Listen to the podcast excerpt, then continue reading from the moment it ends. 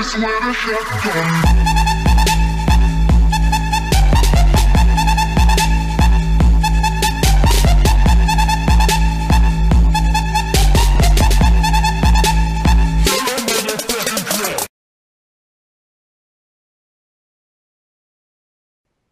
Mores, estou aqui no segundo episódio do De Cara com Douglas Nobre, com esse ator incrível e esse diretor mais incrível ainda, Jesuíta Barbosa e Paulo Morelli. Tudo bem? Tudo? Muito obrigado por me receber. Eu queria que você contasse um pouquinho da, de, de- de quando você teve a ideia de fazer esse filme até a parte da roteirização. Esse projeto começou há muito tempo atrás, começou nos anos 80, é, quando fiz uma pesquisa de folclore brasileiro, encontrei o personagem Malas Artes, achei ele profundamente brasileiro e eu quis contar essa história de um cara que é muito esperto, que dá mil golpes, mas no fundo ele tem um bom coração.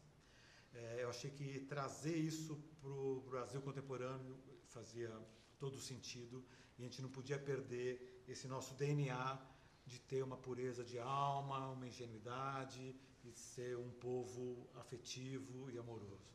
Então isso está meio na origem de, de, de achar esse projeto escolher esse projeto para dar vida a esse projeto. E por que depois de tantos anos, né, que você teve a ideia? Aí a vida vai para cá, vai para lá, outros projetos aconteceram no caminho, fiz outros quatro longas-metragens antes desse. E parece que eu estava esperando o momento certo de encontrar a pessoa certa para poder viver o Malas Artes. Aí quando encontramos, o Chico Ascioli, um amigo em comum, nos apresentou e eu falei, nossa, esse, esse é o cara para fazer o Malas Artes. E ele topou fazer e aí o filme começou a acontecer. E como que foi para você receber esse convite? Melhor convite do mundo, né? Não podia ser melhor.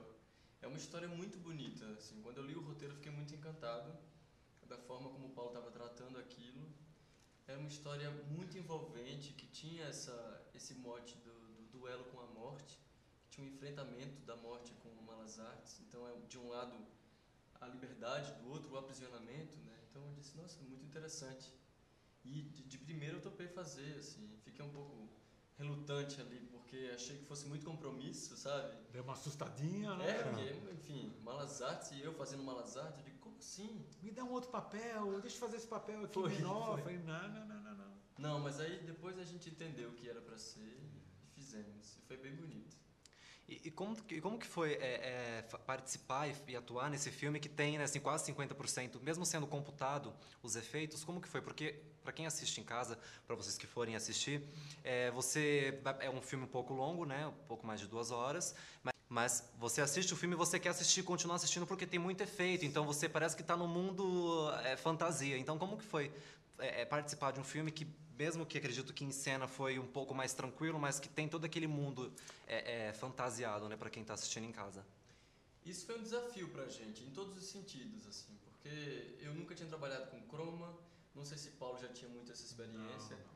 mas acho que para a equipe inteira, atores, atrizes, é, é, toda a técnica ali, a gente precisou se ajudar para conseguir fazer acontecer essa parte de estúdio, né? Mas acho que o filme inteiro ele contempla uma beleza, tanto no estúdio quanto na, na, na parte interiorana, né, que se passa ali no interior de Minas e São Paulo.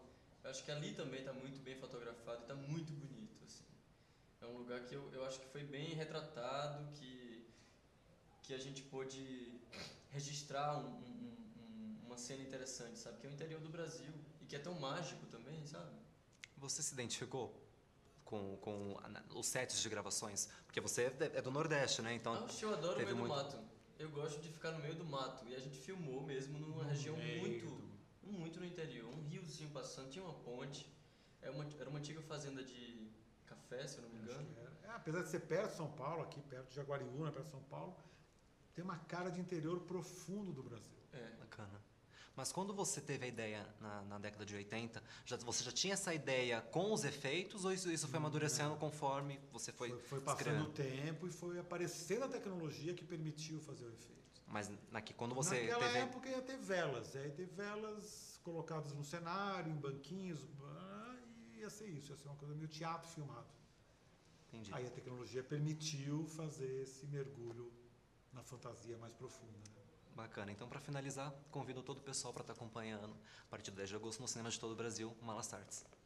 Convidamos você a assistir Malas Artes e o Duelo com a Morte a partir do dia 10 de agosto 10 de agosto. em todos os Em cinemas. todos os cinemas Que isso, é um eco? do Brasil.